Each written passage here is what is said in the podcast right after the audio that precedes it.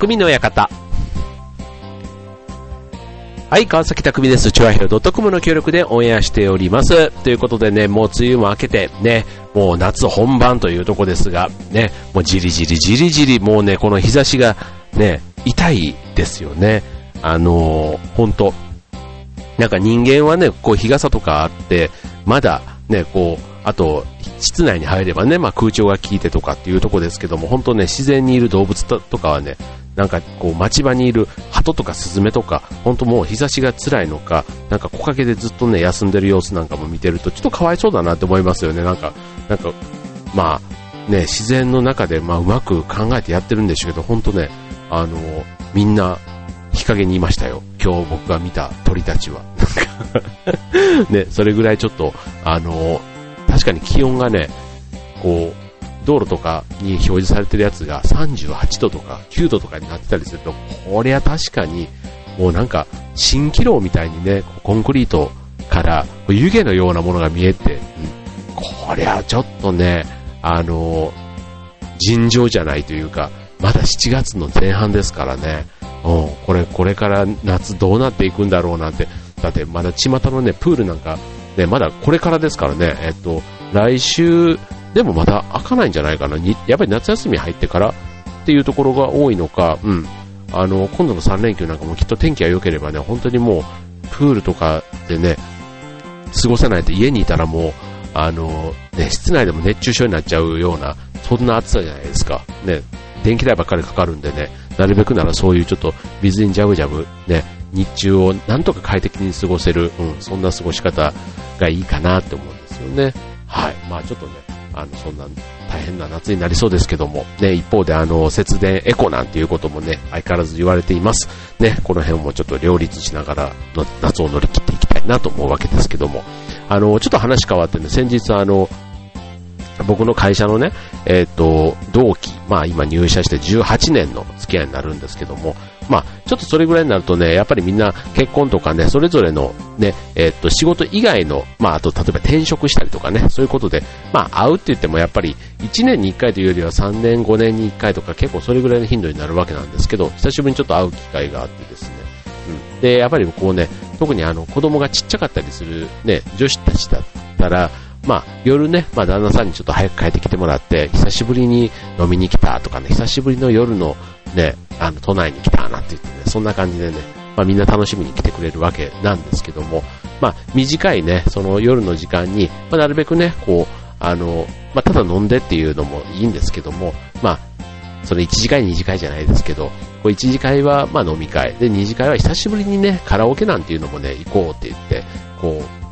スケジュールをしてたわけなんですけど、まあ、結局その時は、あの、一次会が始まるのがね、まあ、やっぱり仕事で遅れて、なんとかで遅れてとかつうとね、あの、スタートが遅れちゃって、結局、ね、カラオケの時間ってなると、あの、ね、話があんまりできなくなるじゃないですか。うん、だからもう、あの、そこはカットして、うん、もうあの、最後まで一次会のまんま、ね、終わったっていう回だったんですけども、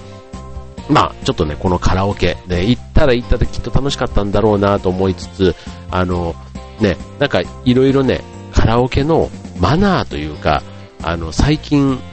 ね、僕も3年ぐらいは行ってないかなっていうぐらい、まあまあ、そんな3、そそうでもないか。でも、やっぱり、ね、年に1回行くか行かないかぐらいなんですよ。うん。なんですけどね、まあなんか、あの、最近のカラオケのマナー、ね、ちょっとね、意外と、僕らの時には気にしなかったようなことが、今はね、ちょっと、あの、マナーということでね、こう言われちゃったりするうん。まあ、どっちかというと、まあ、無意識のうちにやっちゃってるんだけども、それを周りの人がね、あんまりいい気分になってませんよっていうね、そういうことがあるそうなので、あの、特にね、カラオケが好きな、まあ、20代の方が多いのかな、今の時期だって、今のね、うん、あんまりなんかわかんないけどね、まあ、40代でも50代でも行きゃいいんですけど、やっぱりなんか20代の人がカラオケってなんか行ってる機会が一番多そうな気がしますので、まあそんな中でね、カラオケで嫌われないためのね、ちょっとそんなマナーについて今日は、えー、話をしたいと思います。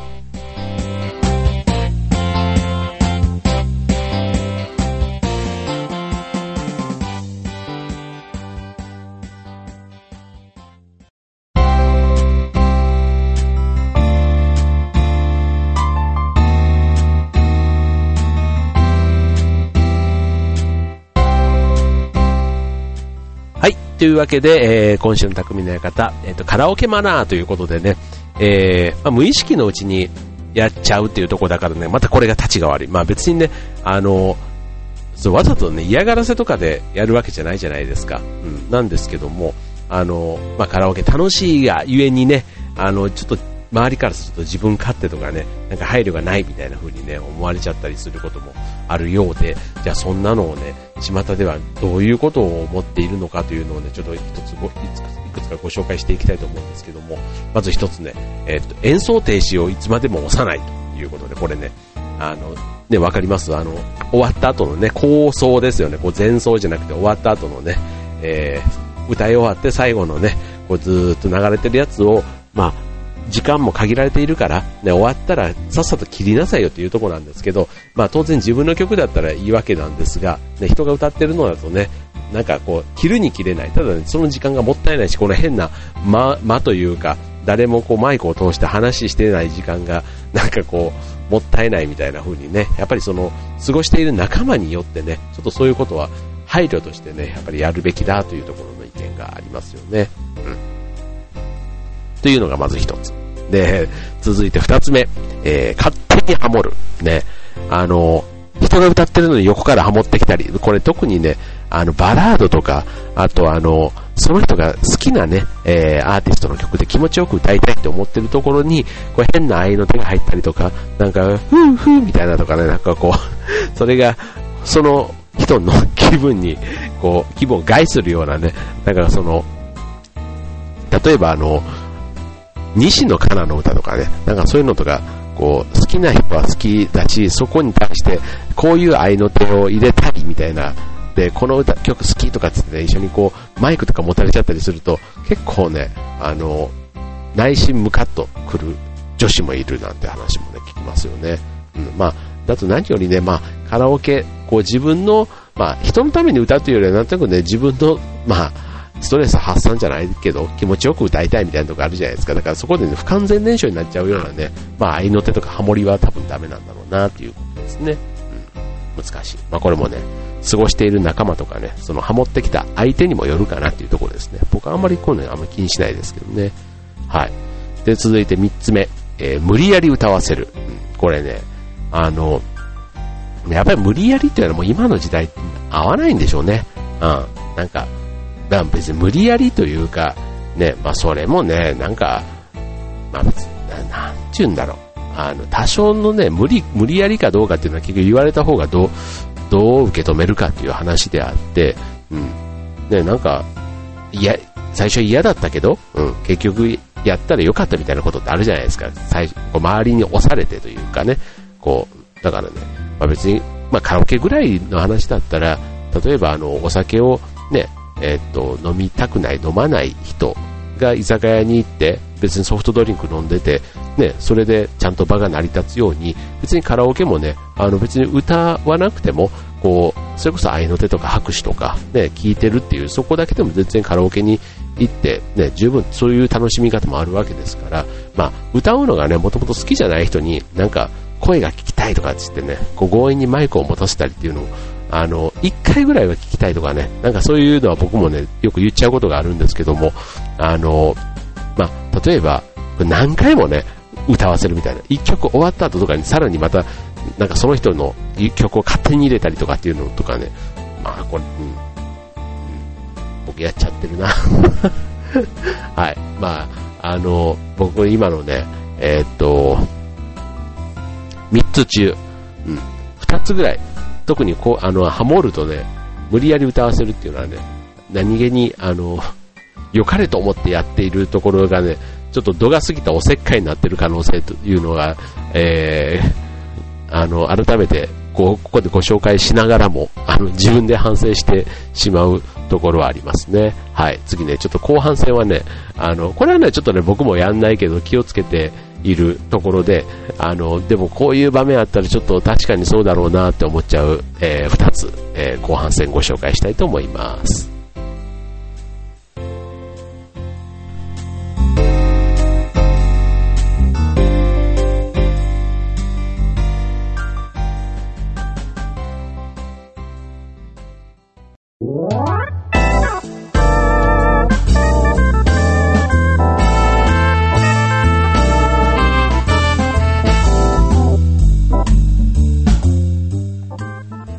えー、ということで、えー、カラオケマナーということでね、お送りしておりますが、ね、前半、えー、演奏停止をね、え、押せという話、勝手にハモるなという話、で、続いて無理やり歌わせるなということでね、え、続いて4つ目、え、歌っている最中に携帯をいじる。ね、これね、あの、あるよね。うん。人が歌っているのに携帯をいじっちゃう。ね、なんかあの、なんちゅうの、聞いてないの丸出しみたいなね、これね、僕あの、曲名を選んだりするタイミングとかもね、結構あの、そっちに集中しちゃってて、全くこう、歌ってる人のことを見てないというか、なんか、無反応、せめて例えば体を揺す揺らしたりとか、なんかあるじゃないですか。ね、なんか、うん、なんかそういう自分のやりたいことに入っちゃって、周りをこうね、応援してないというか、ね、手拍子もしない。だから、要は、されて嫌じゃないですか、あなたの時に、みたいなね。うん、なんかそういうところ。でもこういう配慮できる人っていうのはね、自然できる人っていうのは僕は、素敵な人だなって思いますよね。うん。あ例えば、歌ってる時に会話がね、えー、でかい人。うん。なんか全然違う話でガーッとかって笑ってるのも、うん、まあ、あの、ダメというか、まあそれでね、あの、歌ってる人のなんか邪魔をする、こう、ね、えー、でかい会話、うん、まあ、まあ、ね、別にその、歌声をね、純粋に聞く目的ではないっていうのも考えればね、まあまあまあ、あの、歌い手の方がね、その人たちをうまく巻き込めばいいっていうのもね、ありますよね。まあ、ただね、ちょっと携帯をいじるとか、なんかそういう話になっちゃうんだったら、ちょっとね、見てて、ね、あんまりいい気分しないっていうのもあるじゃないですか。うんそうするとちょっとそんな配慮はした方がいいのかもしれないですね。はい。で、えー、と、あとね、これちょっとね、個人的に、あの、僕はしないし、けど、し、されたこともないけども、あの、ちょっと、現実聞いたら笑っちゃうなって思うのが、あの、あったらね、あったらすごい面白いなって思うんですけど、あの、3人で行ったカラオケで、えー、っと、2人が連れ立ってトイレに行かれたっていう話。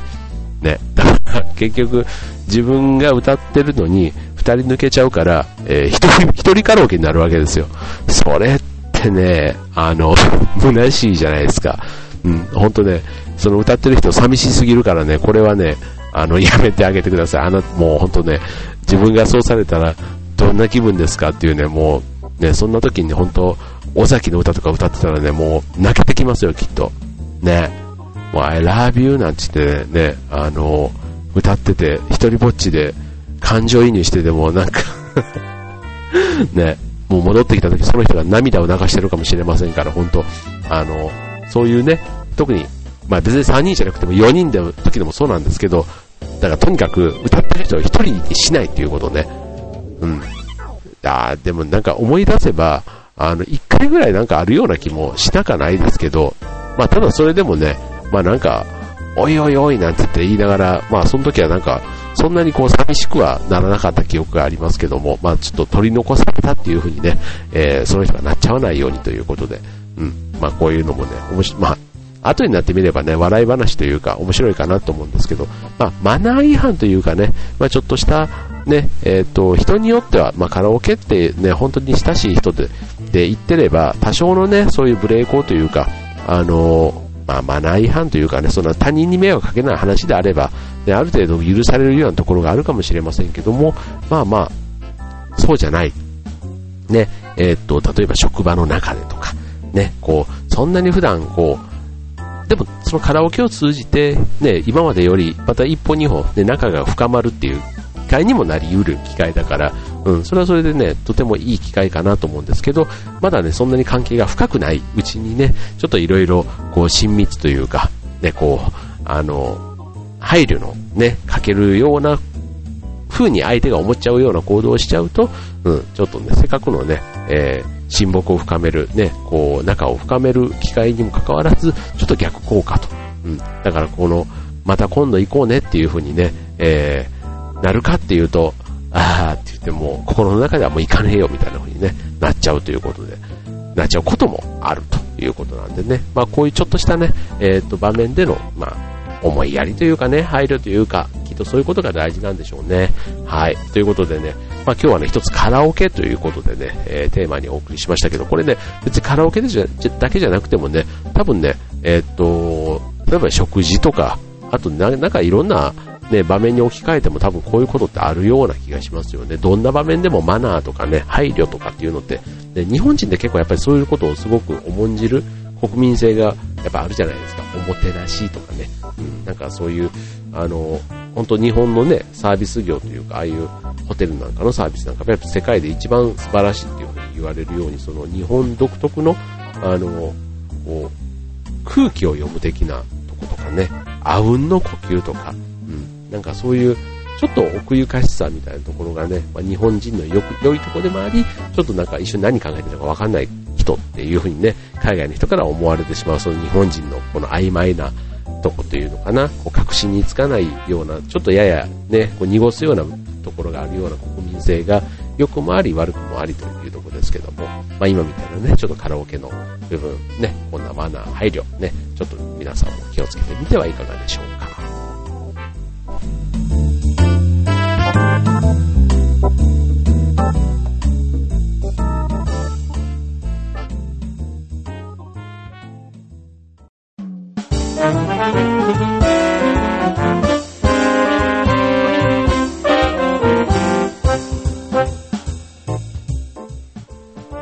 えー、ということで、えー、と、今週カラオケマナーということでしたけども、ちょっとここでね、えー、と、僕からの宣伝をさせてください。はい、えー、と、今度ね、10月の5日に、えー、毎年、ここ、今年で3回目になります。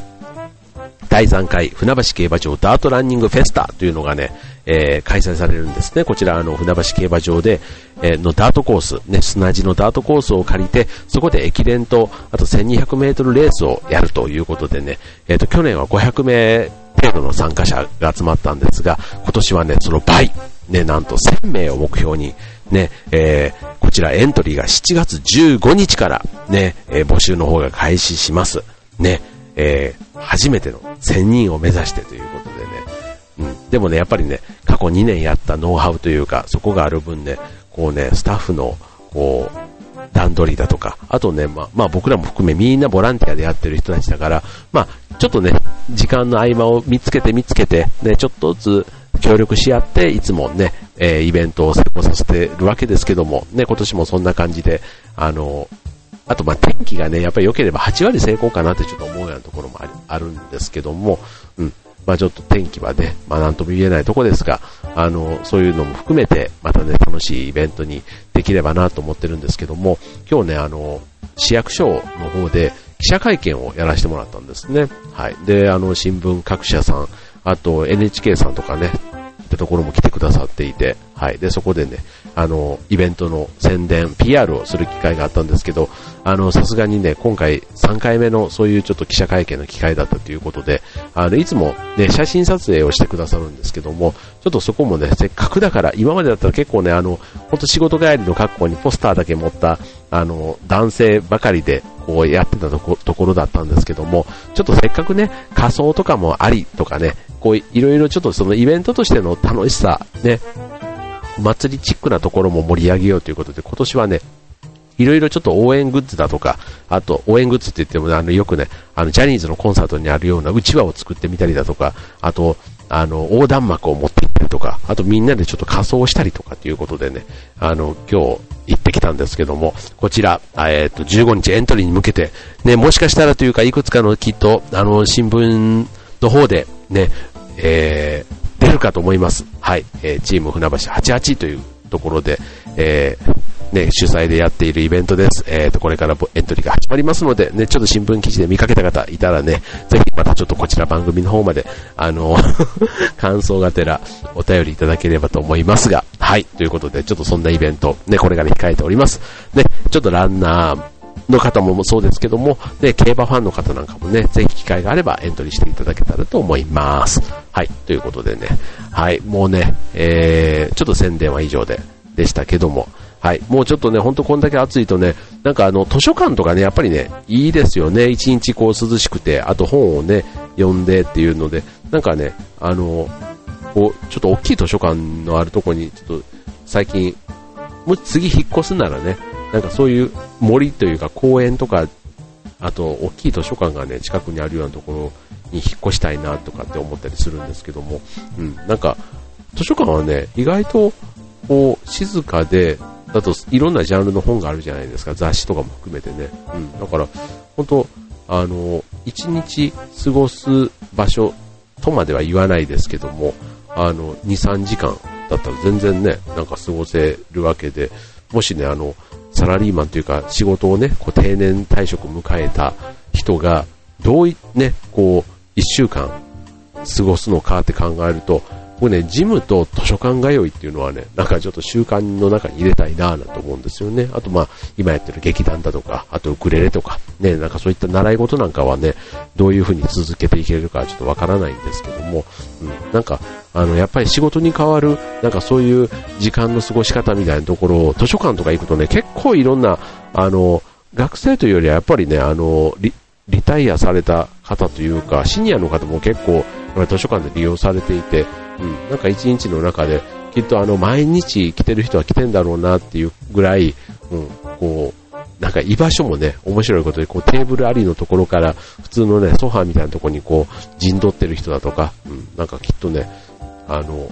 一元さんっていう顔じゃないんですよ。うん、みんななんか うん、あの、ちゃんと、ね、涼、特に夏場とかだと、ね、家にいるより、まあ、図書館の方が涼しかったりしますからね、まあ、そういうのもあって利用されてんだろうなと思いますけども、はい。まあ、ちょっとね、暑い夏、いろんなね、えー、夏の過ごし方あると思います。ちょっと来週、再来週あたりはね、ちょっとそういう、えー、テーマでお送りしようかなと思います。ということで、えー、暑い夏、頑張って乗り切っていきましょう。匠の館、ここまで、バイバイ。